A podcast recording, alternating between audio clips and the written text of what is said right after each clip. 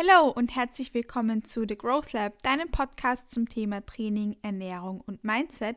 Ich freue mich, dass du auch zur 18. Episode wieder eingeschaltet hast, wo ich dich ins Thema Ernährung im Urlaub und auf Reisen mitnehmen darf. Denn besonders jetzt, das ist Mitte Juli, denke ich, dass das ein Thema ist, was für viele vielleicht präsent ist und besonders oft werde ich das jetzt eben auch aktuell im Coaching gefragt von meinen Kunden und Kundinnen, wie wird denn zum Beispiel einen Urlaub oder ein Arbeitswochenende weg oder wenn man auf einem Workshop ist oder so, wie man sowas am besten angeht und welchen Approach man da am besten wählt.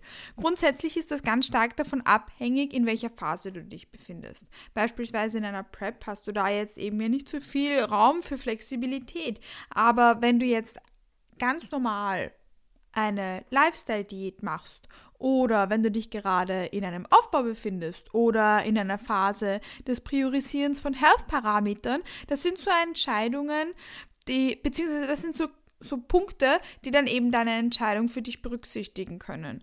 Und die du dir auf jeden Fall auch im Hinterkopf behalten musst, denn es gibt kein Szenario, bis auf das Prep-Szenario, wo Flexibilität etwas ist, was nicht gegeben ist. In jedem anderen Szenario als im Szenario der Wettkampfvorbereitung im Bodybuilding ist Flexibilität etwas, was immer an einer sehr, sehr hohen Stelle stehen sollte.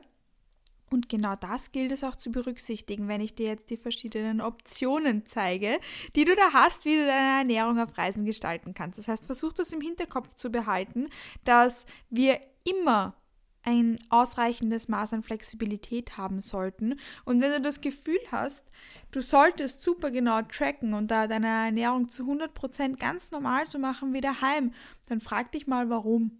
Was bringt dir das? Wenn du jetzt zu 100% alles grammgenau abwiegst, vom, von den Paradeisern bis zum Weckerl, was bringt dir das? Stellen wir mal so in den Raum. Und genau damit knüpfen wir jetzt an an den verschiedenen Optionen, die wir da so ernährungstechnisch aufreisen haben. Denn ich habe das jetzt so in den Raum gestellt, weil das meine Kunden und Kundinnen mich oft fragen, so, hey Kathi, besonders zu Coaching-Beginn, soll ich jetzt da ganz normal, ganz genau weiter tracken? Ich würde das eigentlich machen.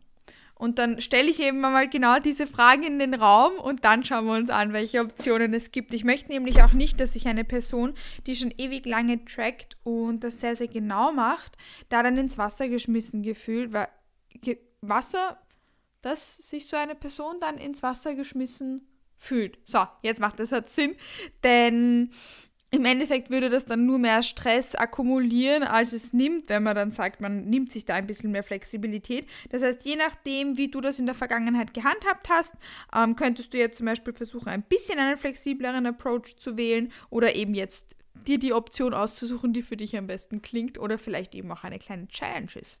Man weiß es ja nicht. So, let's dive into it.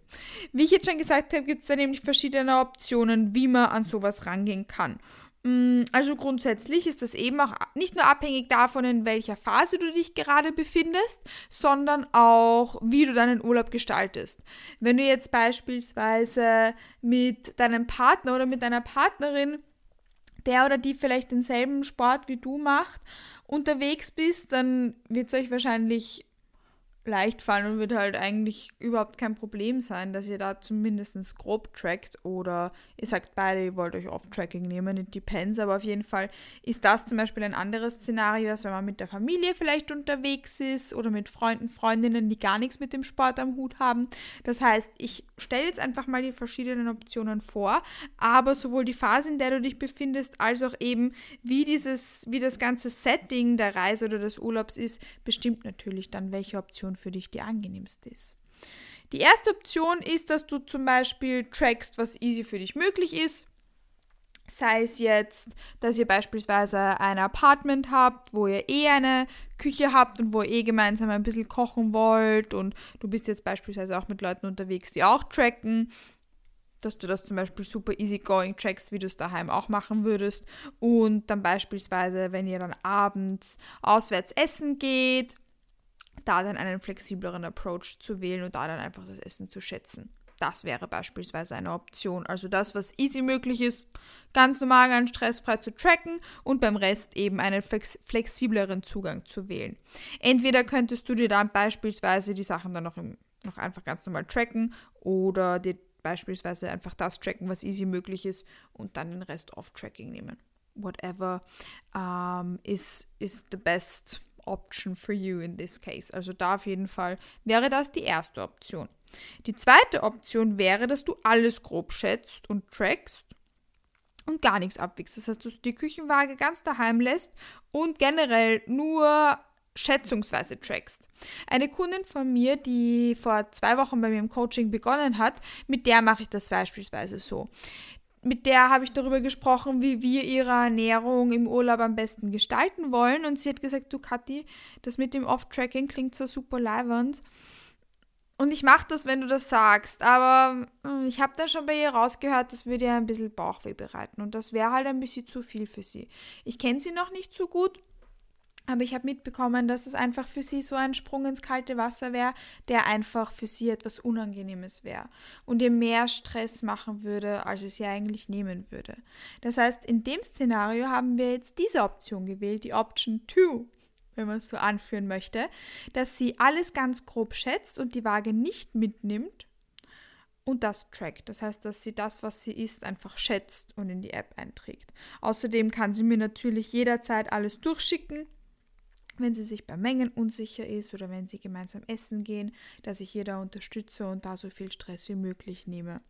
Das heißt, sie trackt, aber sie wiegt die Sachen nicht ab, sondern schätzt sie nur. Auch das ist beispielsweise eine Option in Apps wie MyFitnessPal kann man ja auch super easy eingeben, ein Weckerl und dann halt ein, ein Weckerl tracken, was einem ungefähr akkurat vorkommt. Meistens ist das dann eh eine der ersten Optionen.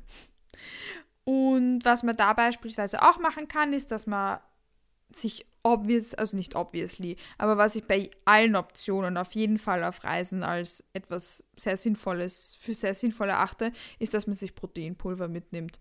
Und besonders bei der Option 2 kann man sich ja dann auch einen Scoop Whey mitnehmen, wo man weiß, okay, wenn ich den abstreiche, sind das 35 Gramm oder whatever und hat da dann ein gutes Maß, dass man auf seine Proteins trotzdem kommt und ist da ready, steady go. Das heißt, dass man sich da einfach mit seinem Proteinpulver einen Scoop Whey mitnimmt, wo man weiß, wie viel das ungefähr wiegt, weil wenn man da mit dem Löffel dann beginnt zu schätzen, ich glaube, das ist beim Proteinpulver für alle eher eine Rumfutzelerei. Rumfutzelerei, ist das ein Wort? Not I'm gonna make it one. Ähm, das heißt, dass man da das so machen kann. Alles ganz grob schätzen, trotzdem tracken und Scoop Whey für ein Standardmaß and we're ready, steady, go. Ich habe jetzt schon angeteasert, ich würde generell immer einfach Proteinpulver mitnehmen auf Reisen oder im Urlaub, einfach weil das, das, weil das das Leben erleichtert. Und die angenehmste Option ever ist, wenn du dir nicht Gedanken darum machen musst, wenn ihr jetzt beispielsweise irgendwo im Ausland seid und im Supermarkt gibt es irgendwie nicht die Proteinquelle, die du gerne zu dir nehmen wollen würdest. Oder oft gibt es im Ausland dann immer nur irgendeinen Billigschinken und ich beispielsweise mag sowas halt aus ethischen Gründen nicht essen, dann ist es mir lieber, dass ich einfach mein Proteinpulver daheim habe, ähm, beziehungsweise im Apartment, im Hotelzimmer und da dann mir keinen keine Gedanken darum machen muss oder irgendwie bloß einen Schinken essen muss oder whatever, sondern weiß, okay, ich kann das essen, was ich möchte. Ich kann mir das nehmen, worauf ich Bock habe. Und wenn ich jetzt beispielsweise auswärts essen bin, mit meinem Freund, weil wir gemeinsam auf Urlaub sind und ich habe Bock auf diese Pizza oder auf diese Gnocchi, dann muss ich nicht danach noch in den Supermarkt rennen, weil, oh, ich habe noch, nicht, noch nicht genug Protein gegessen, sondern mache mir danach einfach noch einen Shake im Zimmer, we are ready, steady, go. Das heißt, ich würde auf jeden Fall immer empfehlen, einfach Proteinpulver mitzunehmen, weil das in dem Szenario einfach unglaublich viel Stress nehmen kann, wenn man einfach das essen kann, worauf man Bock hat, ohne sich dann um das auch noch Gedanken machen zu müssen. Das heißt, es ist natürlich auch okay, wenn man das nicht mag und wenn man einfach im Urlaub auch sagt, hey, habe ich halt einmal weniger Eiweiß, aber wenn man zum Beispiel trotzdem sein Protein priorisieren möchte, ist das ein super einfacher Weg, damit man da beim Essen gehen dann nicht auch noch darauf achten muss, hey, was ist da, wo ist da auf jeden Fall auch noch Eiweiß dabei, dass ich auch noch auf mein Protein komme, sondern da dann einfach ganz stressfrei sich daheim noch einen Shake machen kann. Das ist so optionsübergreifend, was, was ich persönlich sehr, sehr gerne auf Reisen einfach mache, weil das einfach alles stressfrei und leichter für mich macht. Das heißt, das war die zweite Option. Grob schätzen, trotzdem tracken und ein Standard-Scoop Whey mitnehmen, um da einfach noch mehr Entspanntheit in den Proteinbereich zu bringen. Die dritte Option wäre, dass man beispielsweise nur das Protein in den Handynotizen oder so ganz grob schätzt und mittrackt, dass man da sicherstellen kann, dass die Proteins safe sind. Das heißt, dass man da weder auf die Kalorien schaut, noch auf Kohlenhydrate, noch auf Fette, sondern nur beispielsweise Protein schätzt, dass man zum Beispiel beim Frühstücksbuffet sich nimmt, worauf man Bock hat und dann schätzt, wie viel Eiweiß das circa hatte. Wenn es eh jetzt Joghurt gibt und einen guten Schinken und Eier oder Tofu oder was auch immer es bei einem guten Frühstücksbuffet sonst noch geben kann und man da eh auf genug Eiweiß kommt, dann all good und wenn nicht, kann man sich ja beispielsweise dann auch noch im Zimmer einen Shake eben machen und da dann einfach nur die Proteinmengen per Meal schätzen und in der Notiz in den Notizen so circa mitschreiben, dass man Pi mal Daumen auf sein Eiweiß kommt, um sicherzustellen, dass man gut gesättigt ist und dass da einfach alles in the good place ist. Das heißt, dass man einfach nur das Protein priorisiert und schätzt. Das wäre die dritte Option, dass man da Kalorien und alle anderen Makronährstoffe ganz ausblendet und eben nur mit Protein schätzungsweise geht. Und die vierte Option ist, dass man sich einfach auf Tracking nimmt und einfach weder Protein schätzt noch irgendetwas anderes, sondern sich die Zeit einfach auf Tracking nimmt. Auch das ist eine sehr, sehr schöne Idee und ein sehr, sehr schöner Ansatz, den ich gerne meinen Kunden und Kundinnen auch zur Option stelle. Das heißt, es ist mir immer wichtig, dass man für sich selbst den Approach findet, der am angenehmsten ist, dass man sich da nicht ins kalte Wasser geschmissen fühlt, weil manche Leute, wie ich beispielsweise, auch ich mache das gern und bereitet mir keinen Mehraufwand, tun gerne zumindest ihr Protein Pi mal Daumen irgendwie schätzen oder mit, mitschreiben. Beziehungsweise, wenn man sich an die eigenen Routinen halbwegs hält, dann ist auch sowas von keiner Notwendigkeit, weil wenn man schon weiß, okay, irgendwie beim Frühstück war wahrscheinlich eben nicht genug Eiweiß dabei, ich baller mir schnell einen Shake und dann am, zum Abendessen hat man mega Bock auf diese Gnocchi und bestellt sich diese Gnocchi und weiß, okay, diese Gnocchi hatten aber nicht so wirklich viel Eiweiß, macht man sich halt noch einen Shake am Abend.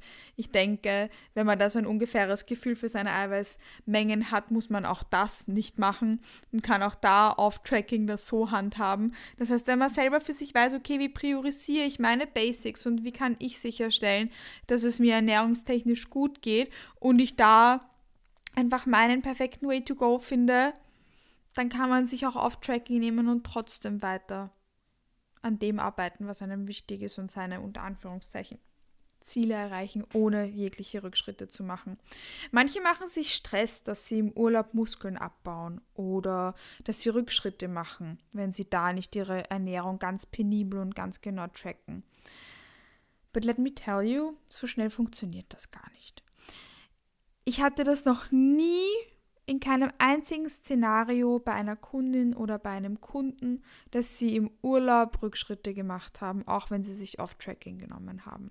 Auch wenn sie nichts priorisiert haben, auch nicht ihre Proteins oder so. Ich hatte das noch nie, dass jemand extreme Rückschritte gemacht hat. Natürlich, wenn wir beispielsweise Diäten und dann gibt es einen Spontanurlaub und wir nehmen das als Diätende dann kann es sein, dass die Person mit ein bisschen mehr Wassereinlagerungen zurückkommt dass einfach das Körpergewicht auf der Waage auch ein bisschen höher ist. Was aber dann nicht daran liegt, dass man im Urlaub super viel zugenommen hat, sondern dass man dann ein bisschen mehr Nahrungsmittelvolumen gegessen hat. Wassereinlagerungen durchs Reisen, durch Salz, andere Mahlzeitenroutinen etc. Und das, der Großteil von diesem Mehrgewicht auf der Waage geht dann auch nach ein paar Tagen wieder weg.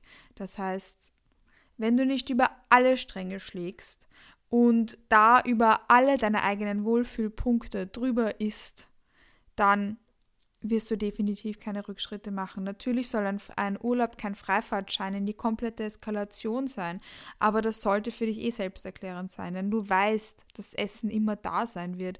Du weißt, dass du dir im Urlaub nicht alles reinschaufeln musst, weil es danach weg ist, sondern du weißt, dass du dir immer alles gönnen kannst, wenn du das möchtest und dass du immer alles zu dir nehmen kannst und dass ein Urlaub keine Phase ist, wo plötzlich eben der Freifahrtschein in die Eskalation gegeben wird und den du dir danach wieder nimmst. Im Gegenteil, Wir können uns immer die freie und, und unbeschränkte Möglichkeit geben, alles zu essen, was wir wollen. Wir können das nicht nur, sondern wir sollten das sogar.